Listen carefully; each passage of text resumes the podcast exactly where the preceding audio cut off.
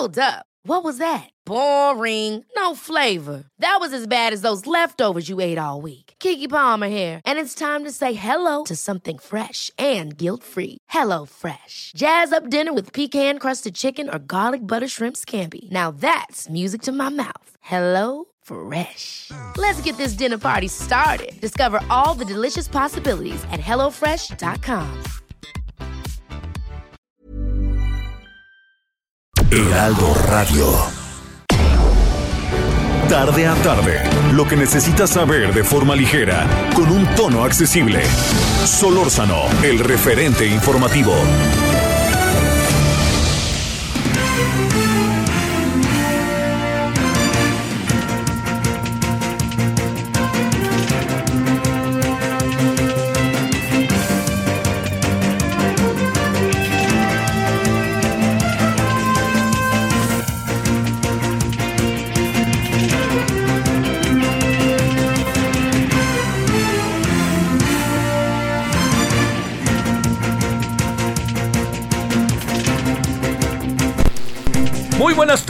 17 horas, ahora 17 con 1 en la hora del centro. Gracias que nos acompaña 98.5, estamos en Heraldo Radio.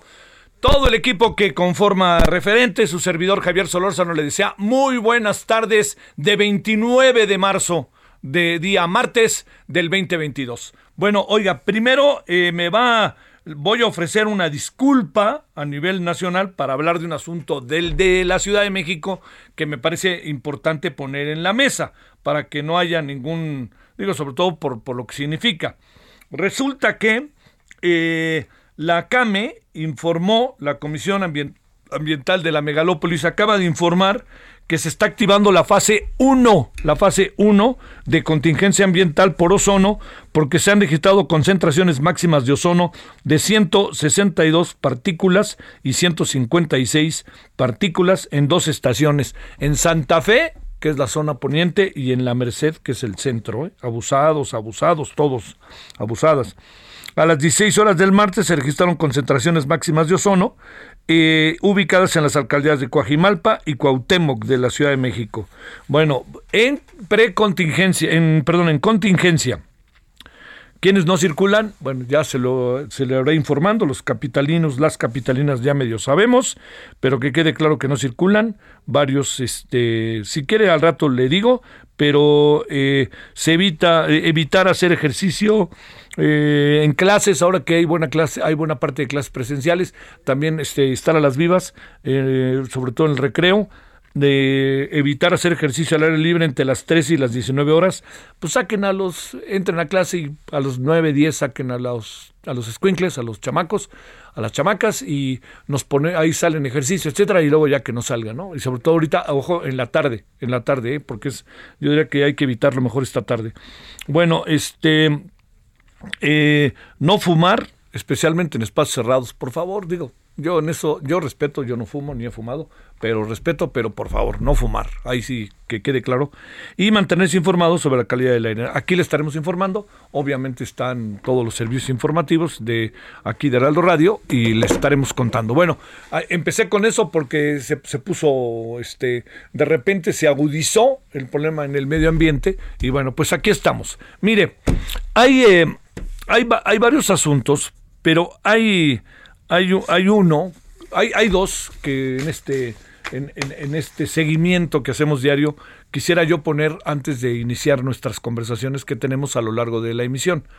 El primero de ellos tiene que ver con que eh, de alguna forma, de alguna forma, lo que ayer platicábamos con, con este con el señor Buitrago de la, del CIA, eh, sí, yo creo que no se puede perder vista que sí hay un cambio respecto a la narrativa que existía en torno a la desaparición de los 43 estudiantes de, o los 43 muchachos de la normal de, eh, de Isidro Burgos.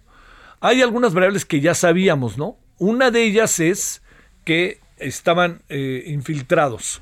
Siempre hablamos de que estaban infiltrada, infiltrada la propia normal de parte de, eh, presumiblemente, de la delincuencia organizada. ¿no? Buena parte de lo que pasó esa noche, del 26 de septiembre, tiene que ver con eso, tiene que ver con los llevaron, los llevaron para un lado o para otro lado. Lo segundo es que también estaban infiltrados por soldados, por miembros del ejército. Entonces, imagínense lo que esto significa en una tan verdaderamente intensa, normal como es la Isidro Burgos, en donde eh, fácilmente se, bueno, se convoca a salir, a manifestarse, y es una actividad que fácilmente acaba teniendo peso y valor como parte un poco de la dinámica de la propia normal en un sentido contestatario, político, politizado, crítico, movilización, el aspecto social, etcétera. Entonces salieron. Ellos salieron. Pero aquí hay algo que hasta ahora, hasta ahora, no ha habido un desmentido. ¿Qué quiero decir? que si lo que contó ayer el GIE, que el presidente y el GIE ya lo sabían hace un mes, que o sea que se ve que estuvieron con el asunto, habrán investigado toda una serie de cosas, de las cuales incluso hizo referencia hoy el presidente, pues yo le diría que si no hay un desmentido hasta ahora, sobre todo por parte de la Marina, y por parte de quien fue Procurador General de, General de la República, Jesús Murillo Caram, quiere decir que eso es cierto, ¿no? Bueno, decir, yo ya me hubiera levantado en armas, ¿no? Como que luego dicen, oigan, yo no estuve ahí, es una mentira lo que están diciendo, pero no ha dicho que es una mentira, ¿eh? Ahí está. ¿Qué es lo que dice el GIEI? El GIEI dice, estos son videos de la Secretaría de Marina que están desclasificados, que muestran a el señor Jesús Murillo Caram antes de que llegaran los peritos. Esto se lo digo porque es muy importante, porque se movió la escena del crimen para decirlo claro. Ya sabe, lo hemos visto hasta en películas, hombre. Los primeros, las primeras 24 horas son claves, claves para poder tener claridad, así, claves para poder tener claridad de qué pudo pasar. Pero con mover un papel del basurero, créame que puede cambiar de manera significativa todas las hipótesis y todas las presunciones de lo que pudo pasar. Bueno, si estaba el señor Jesús Murillo Caram ahí, insisto, no ha dicho que no estaba, ¿por qué razón lo hizo? Y yo diría, esto lo debió saber la Secretaría de Marina, la Secretaría de la Defensa Nacional, ojo, ahora que estamos este, siempre hablando de que son muy limpias, pulcras, etcétera, bueno, estas dos secretarías, que mire que les tiene uno respeto, el secretario de Gobernación, Miguel Ángel Osorio Chong, y el presidente de la República, Enrique Peña Nieto. O sea, ahora sí que el asunto, no sé si salió ayer por, por casualidad o no casualidad, o no sé cuál es la razón porque esperaron un mes, pero el asunto está en que salió ayer, el mismo día que estaban pasando otras cosas que le pegaban al gobierno, ¿eh? pero bueno, eso ya es otro asunto.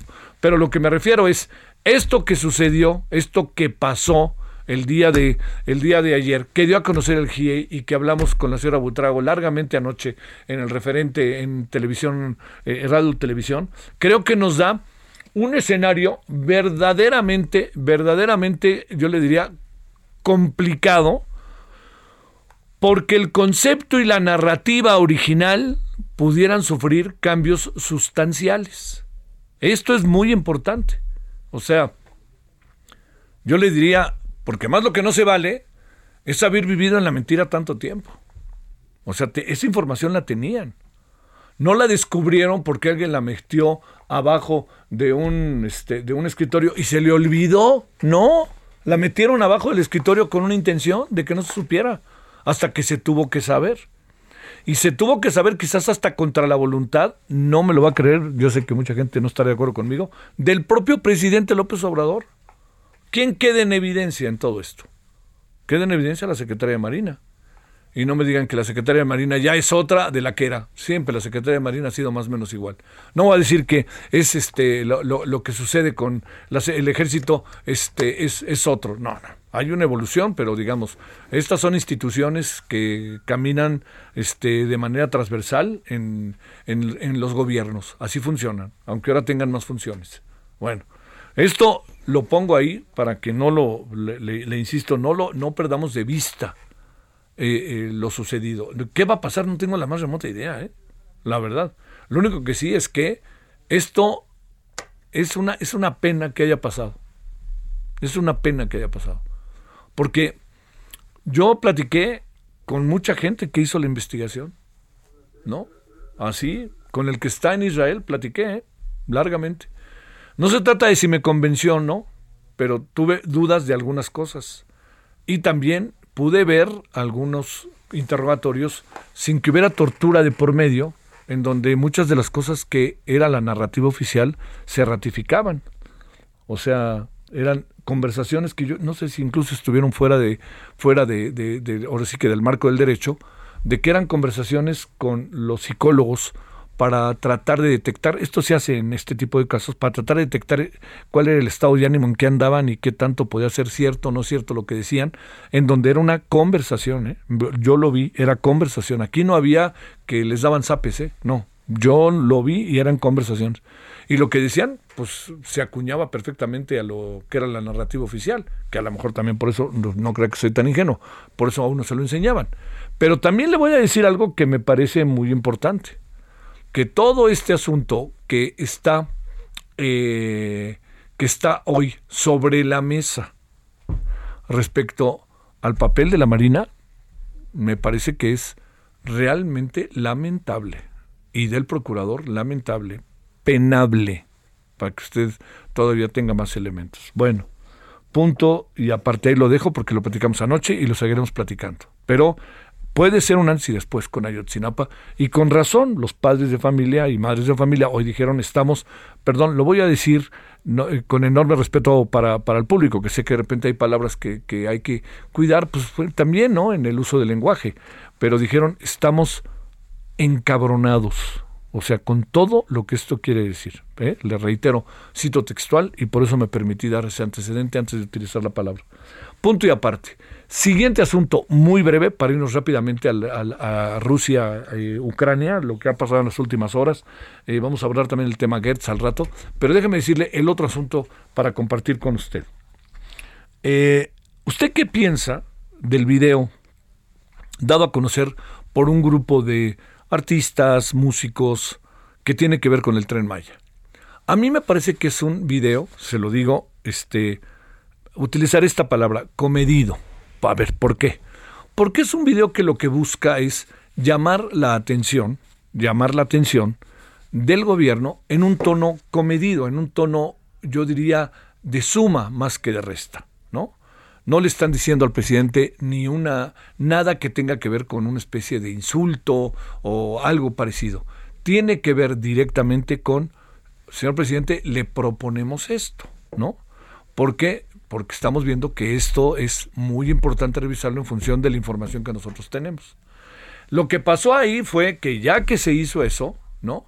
Que quede claro, no están contra el tren Maya, ¿eh? están en contra de una de las rutas del tren Maya por toda una serie de circunstancias que pueden afectar al medio ambiente. Bueno, al final de la historia, así le diría, algo que no se puede perder por ningún motivo de vista es que estamos ante una situación hoy respecto a lo que ahí es, en donde se ha puesto en la mesa un debate, ¿no? ¿Quién, a ver, yo le pregunto, ¿quién debe hablar ¿Quién debe hablar hoy? ¿Quién debe hablar hoy de ciertos temas? ¿No más los especialistas y los técnicos o cualquiera? ¿Qué es lo que pasa si alguien pertenece, bueno, si alguien, como puede ser uno de los actrices, actores, este, cantantes, compositores que estaban ahí, que salen en el video, si ellos adquieren conciencia social y dicen, oigan, a mí esto me importa, son pseudoambientalistas, yo no veo por qué decirles pseudoambientalistas.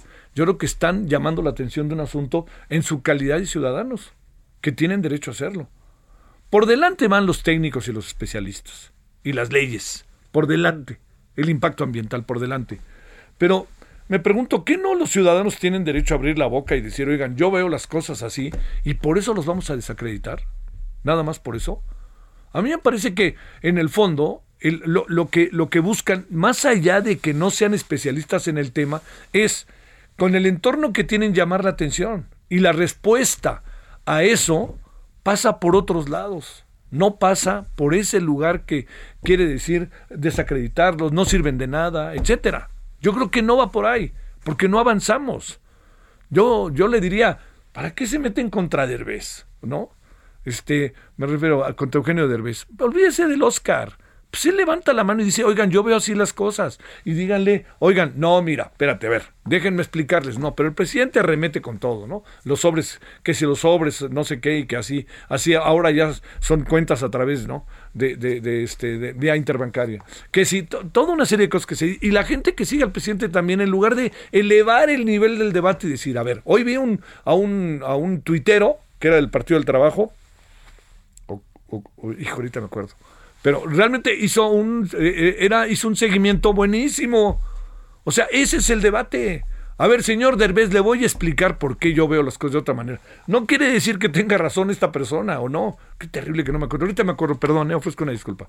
Pero, pues echémonos para adelante con ideas, con debate, echando por delante la casa, ¿no? No echándola por atrás y el nivel, pero si, si va a ser que no podemos hablar ni decir nada, ¿por quién tiene derecho? Pues yo le diría, muchos que están hoy en el gobierno no tienen derecho a hablar, ¿eh? Su pasado los condena, pero ahí están hablando y ahora están en causas. O sea, la, la condición humana también indica que, hay, que se puede participar. Y es un poco como decir, este, si fue penalti o no fue penalti, y alguien dice, pero ¿cómo sabes que tú eres especialista en fútbol? No, pero tengo derecho a decirlo y a debatir y a discutirlo, ¿no? Bueno, eso me parece que es solo una parte de lo mucho que hay detrás. Todos tenemos derecho a plantear toda una serie de, de, ideas como partícipes de una sociedad. Lo que es importante es respetarnos. Tenemos la libertad de hacerlo, pero la libertad de expresión es una libertad que no es, un, no es absoluta, es relativa. ¿eh? O sea, yo no puedo decir lo que yo quiera para insultar a alguien, claro que no, tiene límites. Pero este proceso de respetarnos y debatir es lo que hace las cosas diferentes. ¿Le han explicado usted? Bueno, hoy hubo una explicación que, le insisto que me gustó.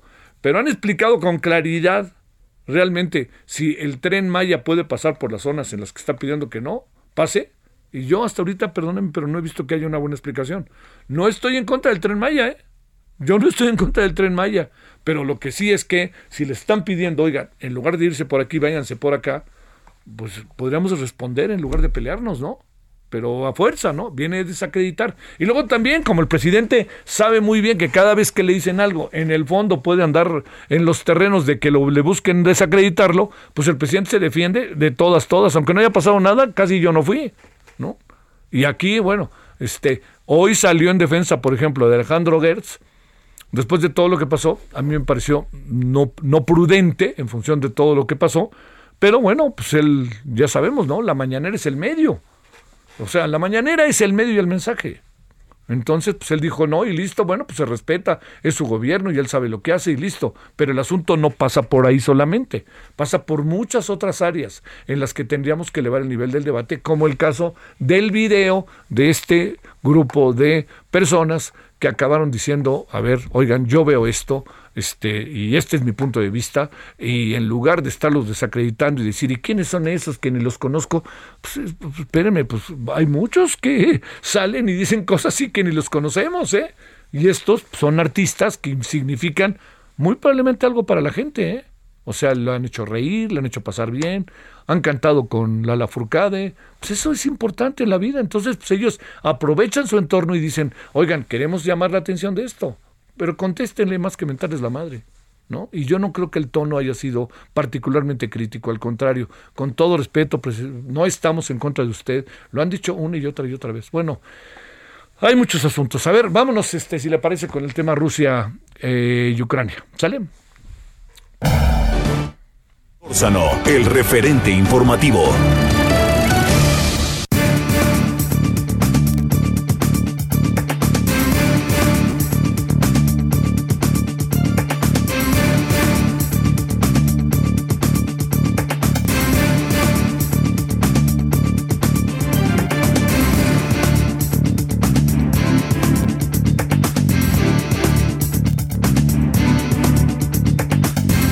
Bueno, le decía, vamos a una breve reflexión, al menos con Arlén Ramírez Uresti, doctor en Relaciones Internacionales del TEC de Monterrey. Arlén, ¿cómo te ha ido? Buenas tardes. ¿Qué tal, Javier? Un gusto saludarte. Muchas gracias por la invitación y saludos a toda tu audiencia. Gracias que estás con nosotros. A ver, Arlén, déjame plantearte este eh, de entrada el, asunto. Eh, te diría, eh, ¿está definiéndose algo? ¿Se está definiendo algo en relación al tema Rusia-Ucrania estos días? ¿O más bien estamos en la agudización? ¿Se está defendiendo Ucrania más de lo que Rusia pensaba? En fin, todas estas variables, no, no tanto para pensar que se acabe el conflicto, que sabemos que no es tan fácil, pero sí estaremos entrando en otra etapa de la que entramos hace exactamente más de un mes. Sí, seguramente se ha, visto un cambio en, la voluntad política dentro de la mesa de negociación, justamente lo que se vio en la mesa de, Estambul, no, eh, en Turquía, eh, justamente da, por lo menos un poco de luz en el conflicto. La negociación estaba totalmente eh, entrampada en, en, en una postura muy rígida de ambas partes, incluso de Ucrania. Y hoy ya ha salido no no solamente bajo esta muestra de voluntad aparente de Rusia que por supuesto no hay que confiarse y tampoco tenemos que tomarla como palabra absoluta porque sabemos el alcance no ya lo lo había dicho hace más de un mes el presidente Putin no haremos guerra contra Ucrania no invadiremos y resultó todo lo contrario. Sin embargo, en esta ocasión hay un punto muy importante, Javier, y es justamente que Ucrania ha cedido en el punto de eh, tener una posición neutral respecto a Donbass, que es uno de los territorios que aparentemente Rusia busca liberar este, y que busca además apoyar en su, en su. Y eso entonces podría significar que bajo la figura del derecho internacional de estados garantes, algunos países como los miembros del Consejo de Seguridad, no como Francia, como China, como Estados Unidos, como Alemania, pudieran ser garantes de este acuerdo y darle no a, Ucrania pues el, cobijo que busca para garantizar su seguridad regional. A ver, este en la geopolítica ¿qué nos anda pasando? Pienso eh, Estados Unidos, Europa, ¿qué anda pasando en la geopolítica? ¿Se está moviendo o no? Definitivamente, la visita del presidente Joe Biden puso los puntos sobre las IES, ¿no? Y, y básicamente sale con un acuerdo y con un compromiso para la soberanía energética de Europa. Esto seguramente que se ha, eh, se ha tomado por el gobierno de Vladimir Putin como una de las más grandes amenazas a su seguridad económica. Eh, parte de lo que el presidente Joe Biden prometió y comprometió con los estados europeos, no eh, vinculados a la OTAN y al grupo de los siete, pues fue justamente promover políticas que pudieran llevar a Europa a una eh, eh, a una soberanía energética que no le que no le haga depender de los recursos que importa de Rusia ni de otras potencias energéticas de la periferia. Y esto por supuesto que eh, ante la, crisis de los energéticos en, en, en Europa y en Asia incluyendo a China pues podría favorecer bastante y estabilizar mucho los mercados y sobre todo la cadena de suministros que como tú sabes ha estado bastante golpeada por la pandemia y no se ha terminado de recuperar justamente por la crisis de los energéticos y porque además hoy con la guerra no ha genera, se ha generado mucha inestabilidad y mucha especulación en los mercados. Eso es importante. ¿Qué piensas para cerrar de esto que es una circunstancia como muy singular que ha habido en México respecto a Rusia en el legislativo, entre otros lugares. ¿Qué piensas?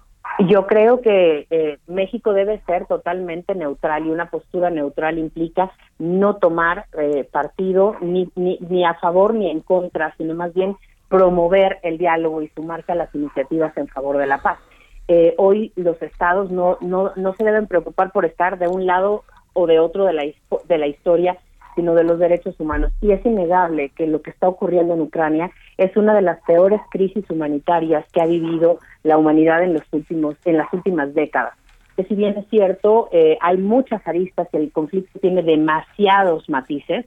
Eh, México, en su gran tradición diplomática, siempre se ha eh, pronunciado a favor de los derechos humanos y a favor de las causas justas y esto pues a todas luces no es una causa justa y tampoco es una eh, una campaña no eh, militar a favor de, de, liberar o de beneficiar a la población. Al contrario son los más lastimados en ambos lados de la frontera. Sí sí sí. Bueno oye este va para largo verdad yo creo que sí, sobre todo, fíjate que eh, posterior a, la firma de un acuerdo de paz habrá un reacomodo geopolítico y económico bastante importante en la región.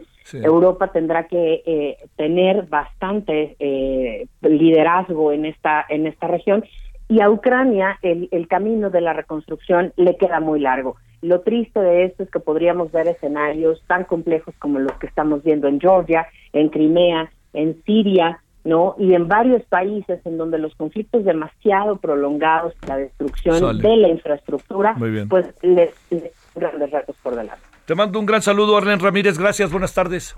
Al contrario, gracias a ti. Un saludo. Hasta luego. Bueno. ¿Podría usted tirar un penalti como Sala cuando le echan ahí los rayos láser? Bueno, estuvo difícil, ¿no? ¿Lo habrá fallado por eso? Pausa. El referente informativo regresa luego de una pausa. Heraldo Radio, la HCL se comparte, se ve y ahora también se escucha.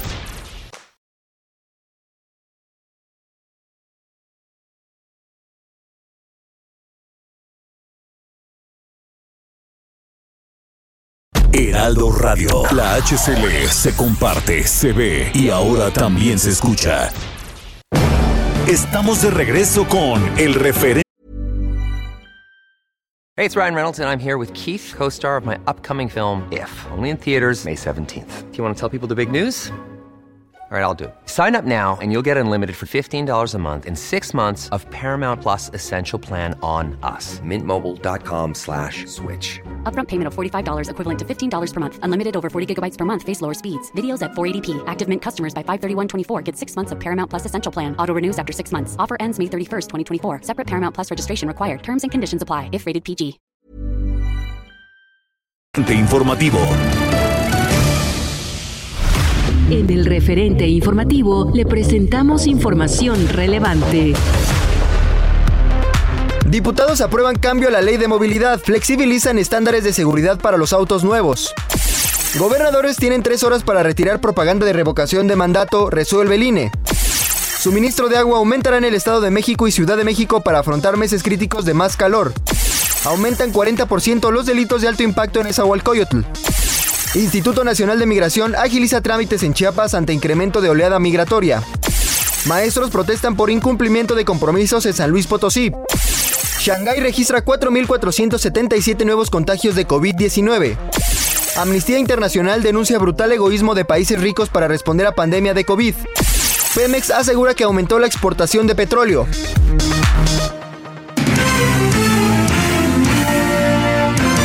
Esperamos sus comentarios y opiniones en Twitter. Arroba Javier Solórzano. Arroba Javier Solórzano.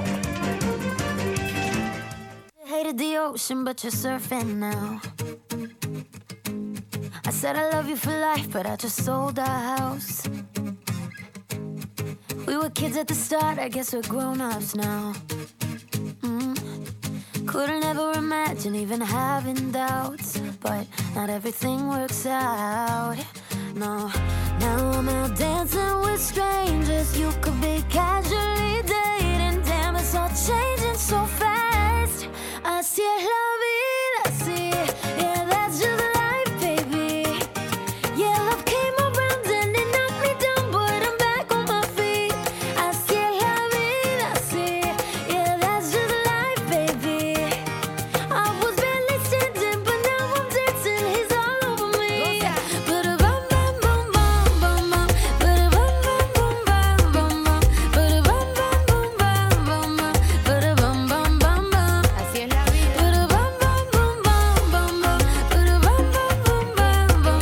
Dentro de las muchas cosas que se han eh, se están produciendo respecto a la invasión rusa a Ucrania, pues una ha pasado por la música.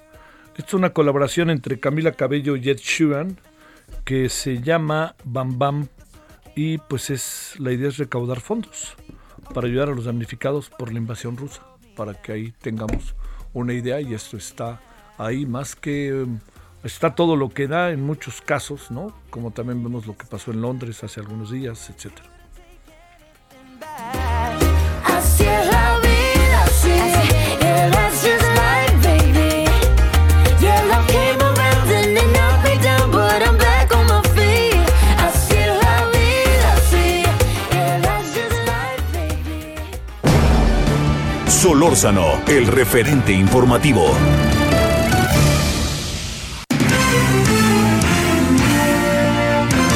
Esperamos sus comentarios y opiniones en Twitter. Arroba Javier Solórzano. Arroba Javier Solórzano.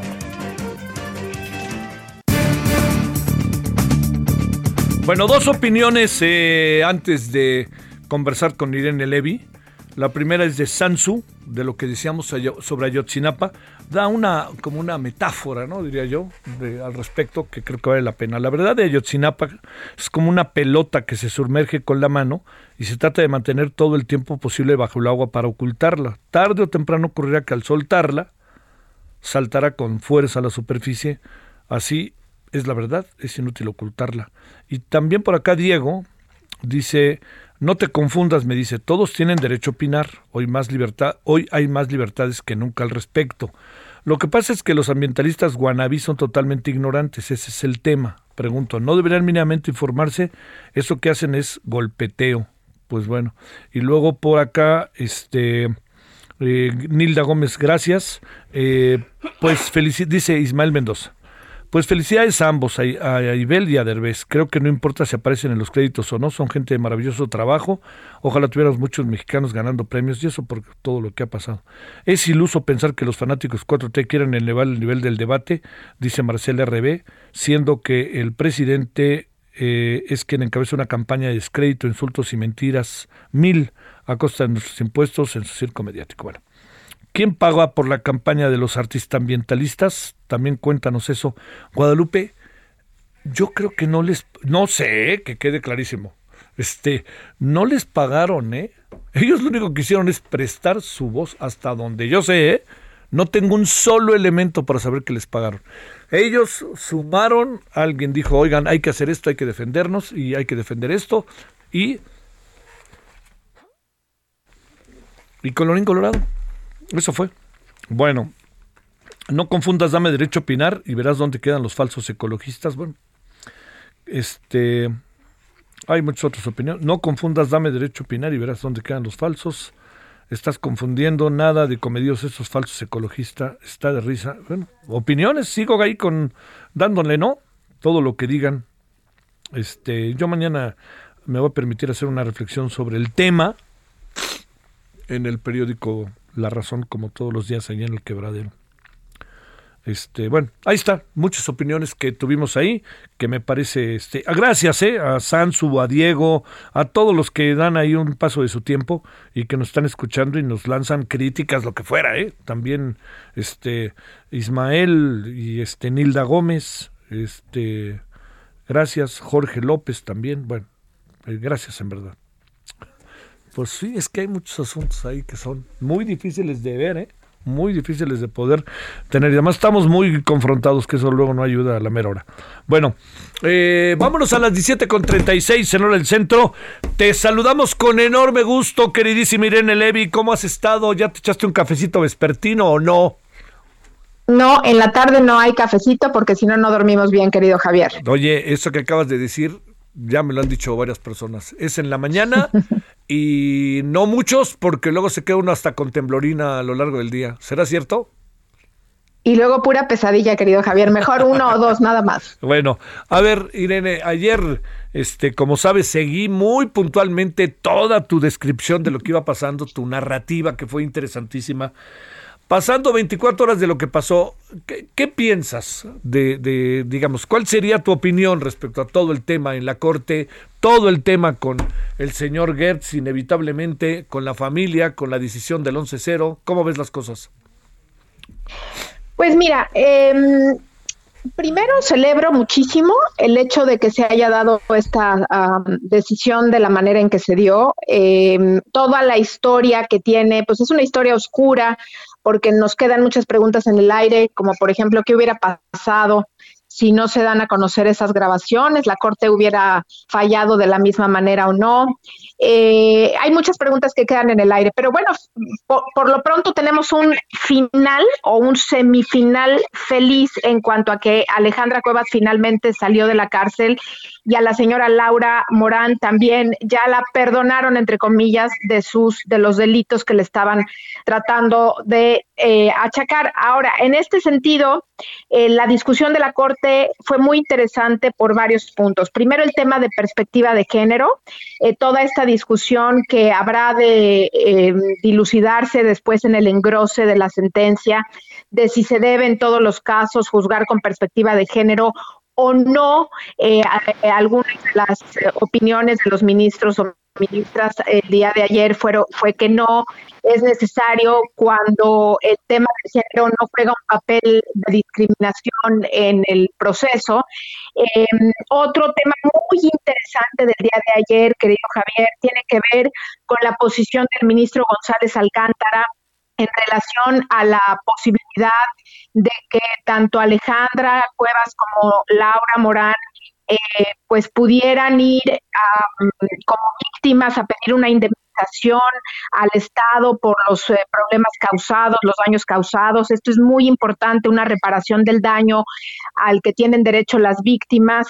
Eh, también quedó de manifiesto que hubo un dolo, hubo dolo por parte del fiscal Gertz Manero hubo dolo, hubo desconocimiento o hubo todo esto junto y, esto de inventar una figura, eh, como se hizo, una figura de garante accesorio a la señora Alejandra eh, Cuevas para decir que Alejandra era estaba obligada por, eh, por analogía o por extensión de la figura a cuidar el concubino de la señora Laura Morán, hermano del, eh, del fiscal Gers Manero, pues esto resultó eh, por unanimidad de los 11 ministros un invento del, fiscal y lo que te preguntas y lo que nos preguntamos todos es, ok, lo inventaron, pero ¿cómo puede ser que haya pasado todos los filtros y todas las instancias de investigación y judiciales en ningún momento se detuvieron a decir este tipo penal no existe y por lo tanto es aberrante que la señora siga en la cárcel?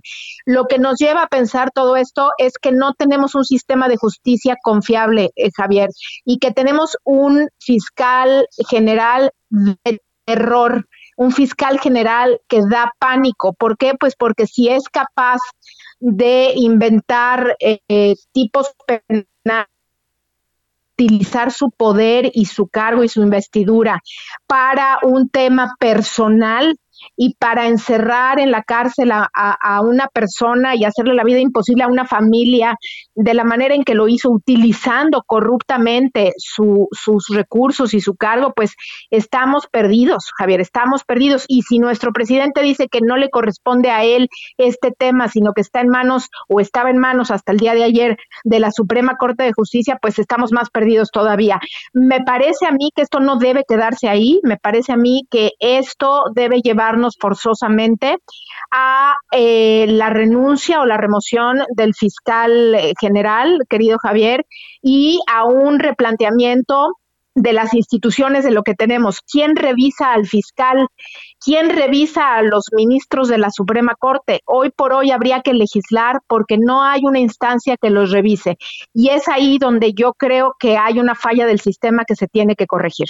Uy, uy, uy. A ver, este, pero, a ver, digamos que, que en, sentido estricto, hasta donde yo alcanzo a entender, el fiscal en su carácter de persona privada hace una denuncia de carácter familiar, una demanda de carácter familiar. Pero en el fondo no puede dejar de ser el fiscal, ¿no? Que esto es este el asunto. Entonces en el camino pasa también la Fiscalía de la Ciudad de México y todo el aparato legal que entra en un terreno verdaderamente este, de esclerosis brutal. Y después de todo esto, de que una señora estuvo más de 500 días en la cárcel, en, bajo argumentos de carácter legal, que no son de carácter legal, sino fue torcer la ley, ¿es posible que no pase nada? O sea, digamos, eh, entendiendo que la propia ley no actúa respecto a una cuestión de esta naturaleza, este Irene? Pues yo pienso que sí hay eh, delitos que perseguir. Después de lo que vimos el día de ayer, yo creo que sí hay conductas eh, que habría que, que revisar pero bueno, pues el punto es quién las revisa y el quién las revisa, pues tendría que ser el presidente de la República el que abra el expediente en su escritorio y decida si hay argumentos suficientes como para iniciar una separación del cargo del propio fiscal, el nombramiento de otro fiscal que pueda, por lo menos eh, de manera eh, temporal, determinar si hay responsabilidades de, del fiscal Gertz Manero, pues de lo contrario, ni modo que él sea el mismo el que se eh, abra la investigación, porque pues de eso se trata, estamos hablando de un delito del orden federal o de delitos del orden federal, entonces es complicado en cuanto a que recaería en la misma figura. Es por eso que para mí eh, no queda más opción que la remoción. Además, Javier, hay una cosa que es muy clara dime tú quién puede confiar ya después de esto que pasó en el fiscal.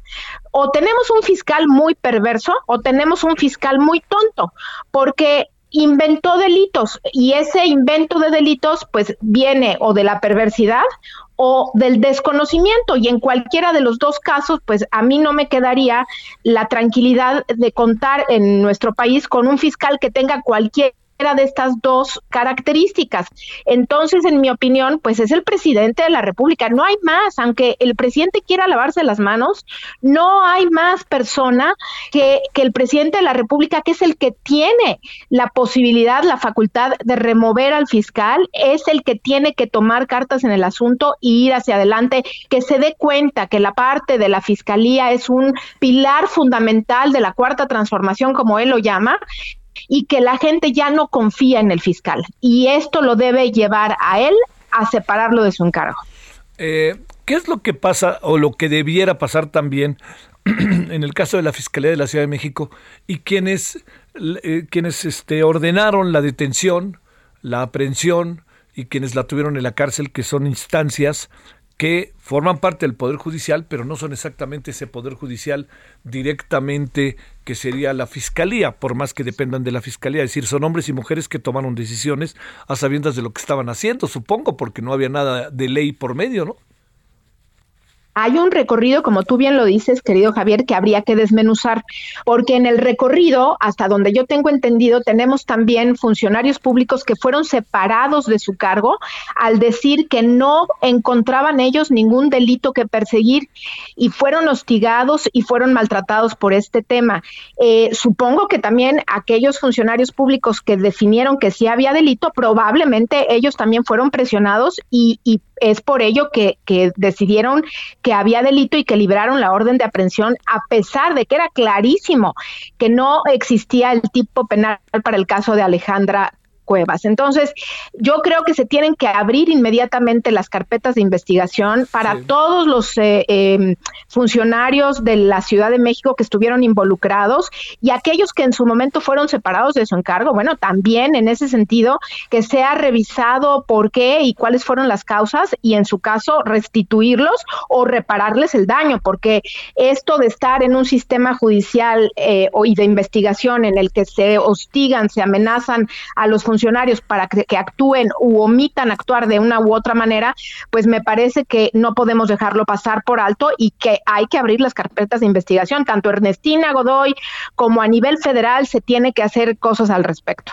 Bueno, oye, por último, este, eh, con lo poco que uno sabe de leyes, pero leyéndote ayer, da la impresión de que el debate ayer en lo que corresponde a, a lo que hizo las y los ministros, fue sumamente interesante, ¿no? Y fue como muy puntual, me parece. ¿Estarías de acuerdo o así lo vi yo?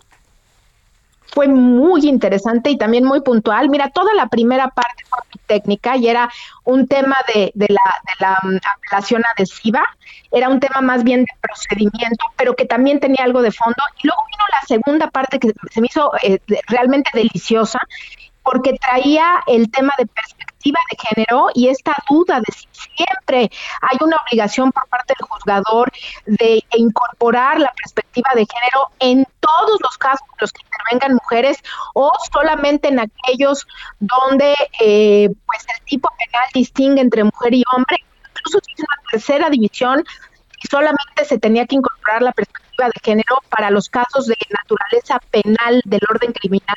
Esta es otra distinción. Veremos cómo queda finalmente el engrose.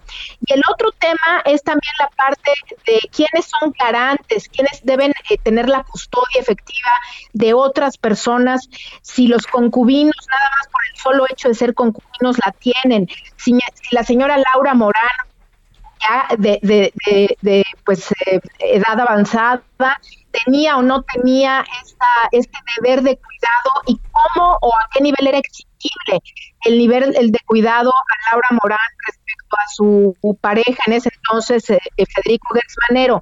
Se dieron cuestiones muy interesantes, me parece que cuando llegaron ya al caso de, Alejandra Cuevas, eh, querido Javier, pues ya no había mucho que discutir. Ese fue muy fácil, pues simplemente todos coincidieron en que se le habían inventado conductas y se le habían inventado tipos penales y ante la falta de un tipo penal, en el, en el derecho penal, Javier, no existe la analogía y es de, de, estricta aplicación el derecho penal, por lo tanto en automático no existe el tipo penal, es decir, no existe en el Código Penal la figura de garante accesorio, esta que inventó el fiscal Gersmanero, eh, diciendo que por ser ella hija de Laura Morán y al ser Laura Morán Laura Morán eh, garante, pues ella se convertía automáticamente en garante accesorio los ministros dijeron, bueno, la señora Alejandra Cuevas ni siquiera vivía ahí, iba a veces de cita, es más, gracias por haber ayudado a la señora Laura Morano a cuidarlo. En fin,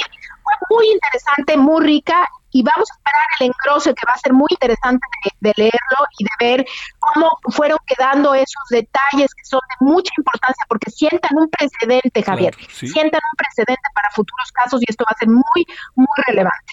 Te mando un gran saludo, querida Irene Levy, muy buenas tardes.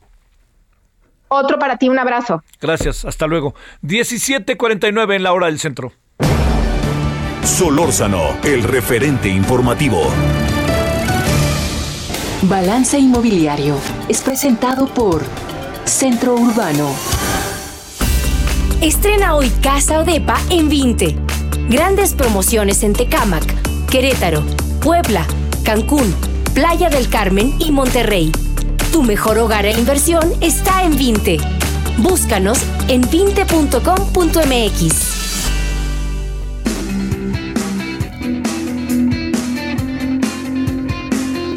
Bueno, vámonos como todos los martes con el querido Horacio Urbano. Mi querido Horacio, a ver, conviene invertir ahorita en el sector inmobiliario, pero resulta que yo quiero, pero no puedo, mi querido Horacio, ¿cómo le hago?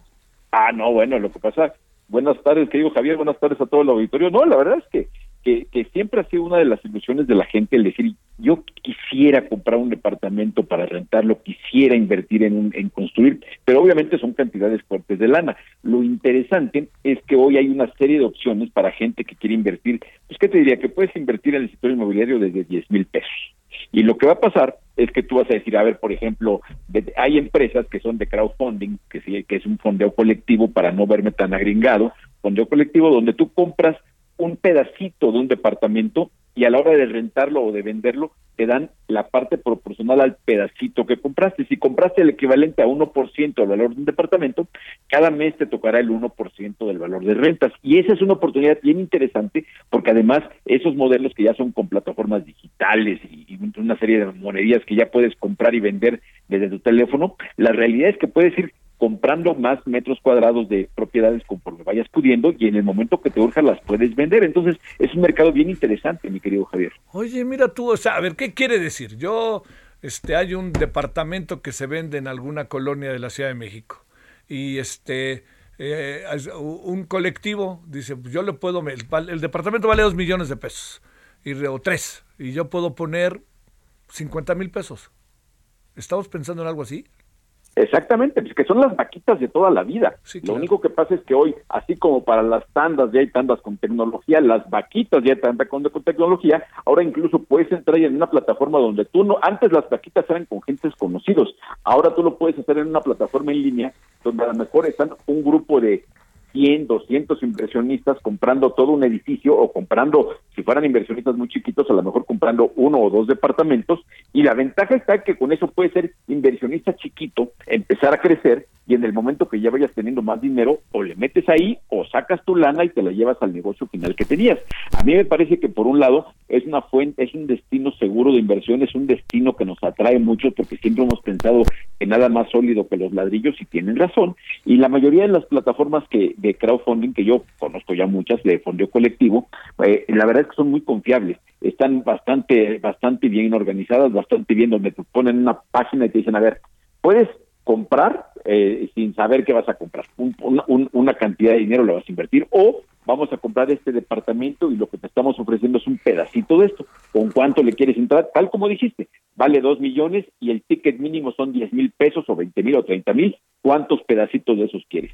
Y con eso vas a ser inversionista sin tener que sacar de la bolsa dinero que muy posiblemente no tenemos. O sea, eh, eh, hablar de comprar unos 10 departamentitos para rentar, si tuviéramos ese dinero, pues a lo mejor no estaríamos ni comprando para rentarlos, ya estaríamos viviendo de esa lana, ¿no? Te mando un gran saludo, Horacio Urbano, buenas tardes. Abrazo fuerte, querido Javier. Balance Inmobiliario fue presentado por Centro Urbano. Solórzano, el referente informativo.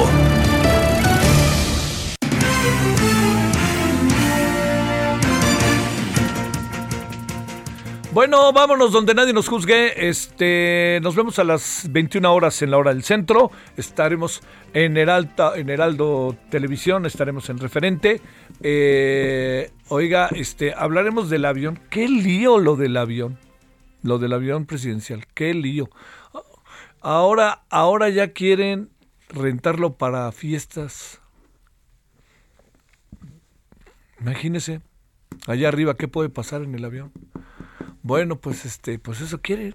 Ya le están buscándole cómo hacerle, ¿no? Yo ya, ya digo, este, yo le di a que el presidente con el avión pare de sufrir porque no más no sale. Bueno, también vamos a hablar de los consejeros. El presidente trae su propuesta de, de, este, de carácter electoral y también a Yotzinapa. Hay tarde, pásela bien, adiós.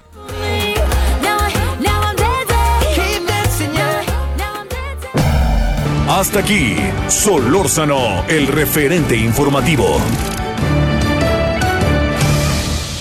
Heraldo Radio 98.5 FM, una estación de Heraldo Media Group, transmitiendo desde Avenida Insurgente Sur 1271, Torre Carrachi, con 100.000 watts de potencia radiada. Ever catch yourself eating the same flavorless dinner three days in a row? Dreaming of something better? Well, HelloFresh is your guilt-free dream come true, baby. It's me, Kiki Palmer. Let's wake up those taste buds with hot, juicy pecan-crusted chicken or garlic butter shrimp scampi. Mm. Hello Fresh. Stop dreaming of all the delicious possibilities and dig in at HelloFresh.com. Let's get this dinner party started.